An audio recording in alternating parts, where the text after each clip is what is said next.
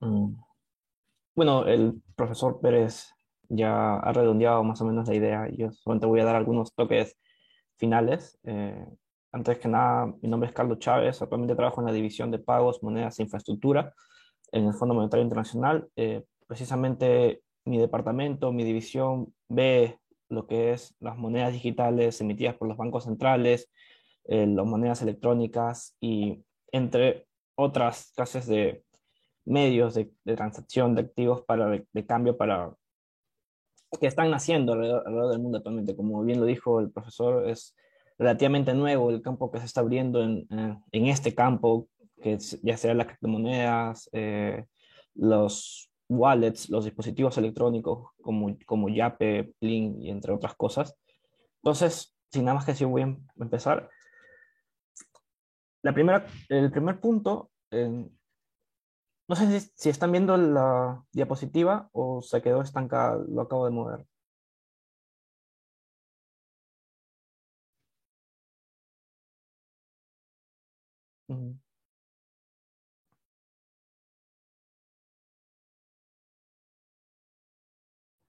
¿Pueden ver la diapositiva?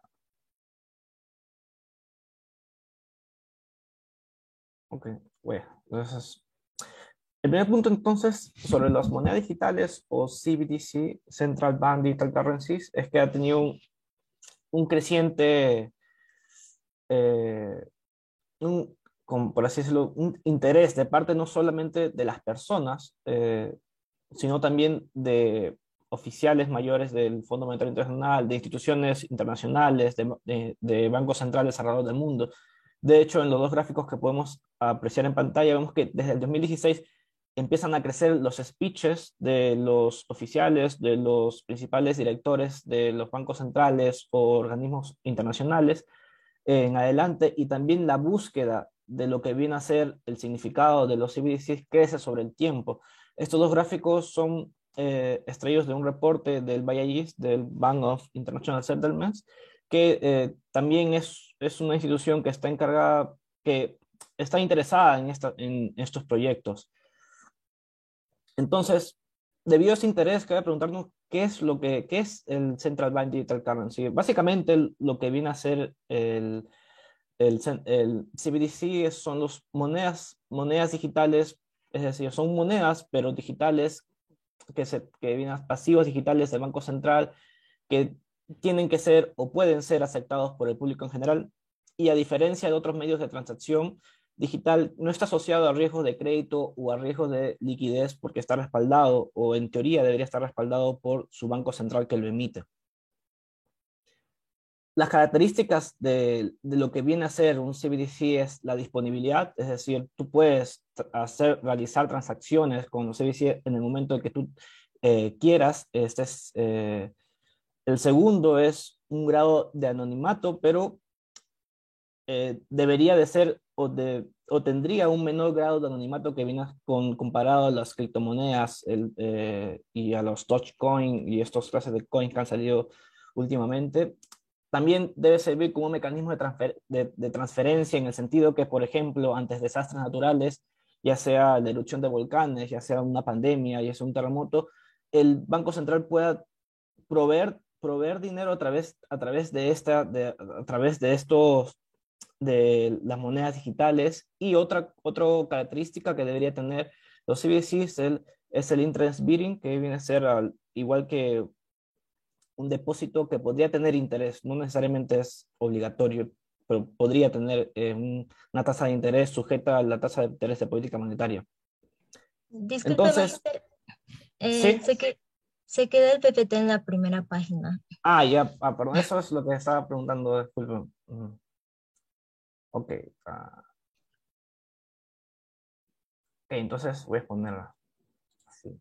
Ahí sí pueden ver, ¿cierto? Mm, sí. Ahora sí. Ok, como les, esto, entonces, de nuevo, ha habido un interés creciente en, en lo que viene a ser los CBDCs, tanto por los organismos internacionales, eh, entiéndase como Banco Mundial, FMI, el propio Banco Interamericano de Desarrollo, el, el BIS, y también por las personas, especialmente en los últimos años, podemos ver las, las búsquedas en Google, eh, es donde crecen a partir del 2019 las búsquedas para saber qué es un CBDC y la definición, ya lo di, que es una moneda digital, es decir, un pasivo digital del Banco Central y a diferencia de otros medios de transacción digitales, no, no tiene, no tendría un riesgo de crédito o un riesgo de liquidez porque están respaldados por sus bancos centrales. Las características a ser disponibilidad, anonimato, mecanismo de transferencia y el interest bearing. Ahora, existen dos tipos de, de CBDC, el retail CBDC, que es una, la moneda digital tal como se le puede conocer, que, va, que es, es de público acceso, todo el mundo puede acceder a, a una moneda digital y el wholesale CBDC que está más enfocada a ciertas instituciones, eh, sobre todo las financieras, que permiten en cierta manera mejorar la privacidad y derivados a la privacidad. De hecho, en la tabla que aparece en la imagen, eh, de John Keefe, que es un especialista retirado del Fondo Monetario Nacional, eh, puede ver la diferencia del retail CBDC, wholesale CBDC, que básicamente son lo mismo, solamente es el tema del acceso y el tema de la, del cómo, cómo se va a generar la transacción. Y también un derivado del, de, los CBDC, pues un synthetic CBDC que, como yo lo explicaré más adelante, viene a ser ya no la presencia del Banco Central para crear CBDC, sino de eh, agentes bancarios privados, pero con respaldo del Banco Central.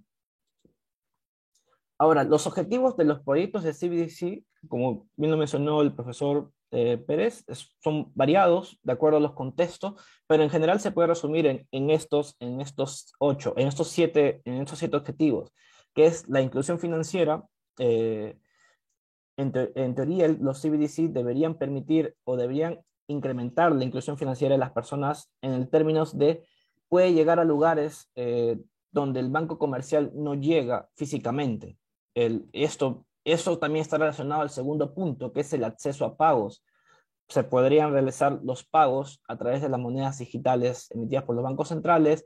Los pagos serían más eficientes también debido a que, como lo mencioné, se puede llegar a todo, por ejemplo, en el caso de Perú, se puede llegar a zonas geográficas donde la presencia física es difícil de, un banco, pero a través de medios digitales eh, sí, que puede, sí que podría llegar.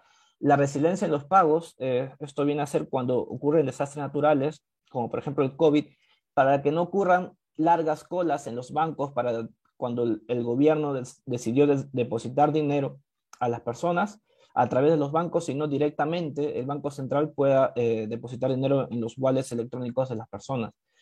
También otro objetivo es y no menos importante es reducir el uso ilícito del dinero en términos de lavado de activos y combatir el terrorismo, el financiamiento del terrorismo.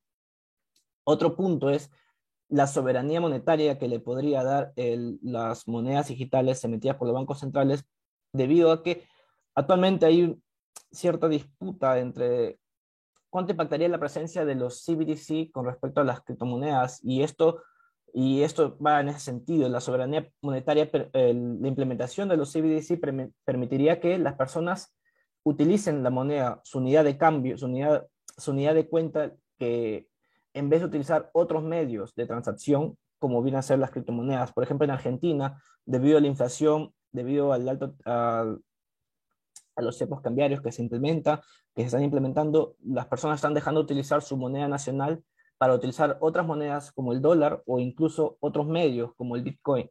Y también permitiría incrementar la, eh, competición con respecto a las monedas privadas, precisamente el Bitcoin. Y de hecho, eh, se han hecho encuestas para ver de qué es, qué es más importante como objetivo a partir de los proyectos de CBDC. Y para el retail CBDC lo que se encuentra es que es básicamente la seguridad de los pagos. Eh, en, en, promedio, lo que más le interesan a las personas.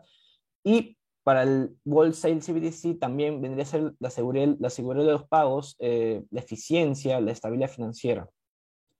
Ahora, hay, evidentemente, hay heterogeneidad entre, las, entre los objetivos que se pueden plantear a través de los países, porque, de nuevo, como ya lo mencionó el profesor Pérez, hay distintos objetivos de acuerdo al país, cada país tiene su propio sistema financiero, sus propias características.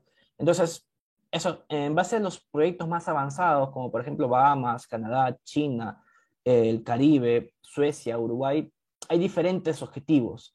Por ejemplo, Bahamas no, no, tiene tanto interés en la soberanía o en la competición, pero más sí en la, en la inclusión financiera, acceso, eficiencia, combatir el uso ilícito del dinero. Canadá, por ejemplo, solamente tiene interés en, en el acceso, la resiliencia, sobre, eh, soberanía y competición, y así sucesivamente. Y este gráfico que aparece en pantalla más o menos describe lo que los tipos de CBDC o los tipos de transmisión de los CBDC que pueden ocurrir a partir del Banco Central. Por ejemplo, está el unilateral, que es directamente el Banco Central a las personas a través de su wallet electrónico, el CBDC que, que está intermediado por los, bancos, por los bancos privados comerciales y el último es el sintético, que es que ya el Banco Central no opera, sino respalda que los, que los bancos comerciales creen su propio, eh, su propio CBDC, respaldado por el, por el Banco Central. Ahora, evidentemente, este es un proyecto nuevo y están surgiendo retos, sobre todo los operacionales. El primero de ellos son las consideraciones legales. Cada país tiene su propia constitución, sus propias leyes y, por lo tanto, la implementación de, los, de las monedas digitales emitidas por el Banco Central van a ser distinta en la medida de que se tiene que sujetar a las leyes en las cuales se va a implementar esta moneda digital. Un ejemplo, por ejemplo, un ejemplo es si, si, el Banco Central tiene la autoridad para emitir monedas digitales y expandir el acceso de cuentas, expandir el acceso de cuentas, eh, o incluir al CBDC como un legal tender que viene a ser como moneda de uso nacional, o si las leyes existentes relacionadas a transferencias de valor son aplicables. El otro reto operacional es si los países están dispuestos a utilizar los CBDC para combatir el lavado de dinero o el financiamiento del terrorismo el otro problema es la ciberseguridad y cómo es que esta moneda digital se va a adaptar a las nuevas tecnologías. Los dos últimos puntos están relacionados en el sentido de que al ser monedas digitales están propensas al ataque de hackers eh, y se vuelven vulnerables a que haya, se, haga un mal uso de la moneda digital y que también el sistema, al verse dependiente de los medios digitales, se vuelva más propenso a fallar o a generar quizás movimientos sospechosos. Por último, otra, perdón, otra cuestión es, que según la evidencia científica es hasta ahora y a, nivel teórico, sobre todo porque no hay mucha información a nivel empírico, es que los CBDC no tendrían impactos en, a la hora de que los bancos centrales eh, utilicen su balance sheet para aplicar una política monetaria sea expansiva o, o restrictiva. Con presencia de CBDCs, el Banco Central tendrá un rol mayor en la intermediación financiera en la medida que si la demanda de CBDC crece, el Banco Central necesita activos privados influenciando en su precio y el funcionamiento del mercado. También tendría implicancias en la estructura del mercado de pagos y también sobre el señoreaje de los bancos centrales. Ahora, estos son los proyectos actuales que hay alrededor del mundo el más avanzado actualmente que ya está en funcionamiento, ya está en circulación, es el de, el de Bahamas. También está el del Caribe, eh, los países del Caribe que tienen un único banco central. Como también lo mencionó el profesor Pérez, el INAIRA de Nigeria, entre otros como Jasper de Canadá, el Digital Ruble de Rusia y el IPESO de Uruguay. También de estas experiencias, de, de estos proyectos ya avanzados se pueden extraer ya algunas, eh, algunas experiencias para los próximos proyectos que se van a implementar. Por ejemplo, Perú está recién en, etapa de investigación, no, no, está avanzando, pero recién está en etapa de investigación, no está como otros países.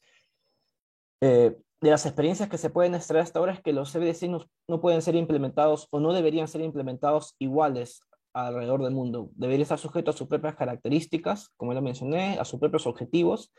El diseño debe considerar la estabilidad financiera y la privacidad de los resultados. Esto, lo de los usuarios, esto es, debería ser lo primordial, debería ser lo óptimo, pero evidentemente va a estar sujeto al contexto político, económico de cada, de cada país que quiere implementar estas monedas digitales y debe haber un balance entre el diseño y las políticas para generar confianza entre los usuarios.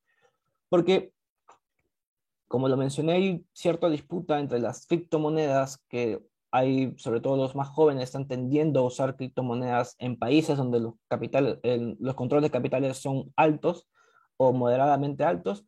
Por tanto, este, esta moneda digital tendría que generar confianza para que estos jóvenes o estas personas tiendan a usar la moneda en la cual tiene la unidad de cuenta del país. Eh, por ejemplo, en el Perú, que usen una moneda digital emitida por los bancos centrales que tenga la unidad de cuenta del sol y no el Bitcoin que tiene su propia unidad de cuenta. Ahora, y eso también viene, precisamente viene al debate de las diferencias entre las criptomonedas y los CBDC. Y para aclarar, las criptomonedas, se le dice criptomonedas, pero en general no podrían llegar a ser monedas de uso porque no cumple con las características que ya lo mencionó el profesor Pérez. Y principalmente es porque son muy volátiles. De, eso, de hecho, hace dos meses, tres meses, el valor de Bitcoin, por ejemplo, estaba a 60 mil dólares, ahora está a 20 mil dólares. Una moneda, una característica, moneda, o una moneda que sea de uso expandido no podría ser tan volátil, porque si no perjudicaría a todos los usuarios. Pero las principales diferencias son que la criptomoneda no tiene respaldo de instituciones públicas. El network, o sea, la forma en la cual se hacen las transacciones, es abierto sin restricciones, es volátil y tiene un grado de anonimato alto. por otro lado, las monedas digitales emitidas por el Banco Central están respaldadas por el Banco Central. El network de, blockchain es restringido. Es, eh, es, el acceso de acuerdo a las personas que lo obtengan. No todo el mundo puede tener, va a tener ese acceso. Y en menor grado de anonimato que las criptomonedas. Y por último, esto es ya modo de anexo, es el árbol del dinero que se puede ver las diferencias entre todos los tipos de, eh, por, así de por así decirlo, de dinero que existen actualmente. El, los, el, débito, el cheque, el, el, los aplicativos, por ejemplo, el ePay, WeChat, eh, también vendría a estar Plin, eh, y entre otros, por ejemplo, el dinero, la moneda digital y las criptomonedas las cryptocurrencies. Bueno, eso sería todo. Muchísimas gracias por haber escuchado. Muchísimas gracias a todos los ponentes. Estamos seguros de que las exposiciones que nos han compartido han sido interesantes y enriquecedoras para situarnos en el contexto actual de la digitalización en nuestra región. A continuación, si tenemos algunas preguntas del público, estas serán leídas por mi compañera Malia.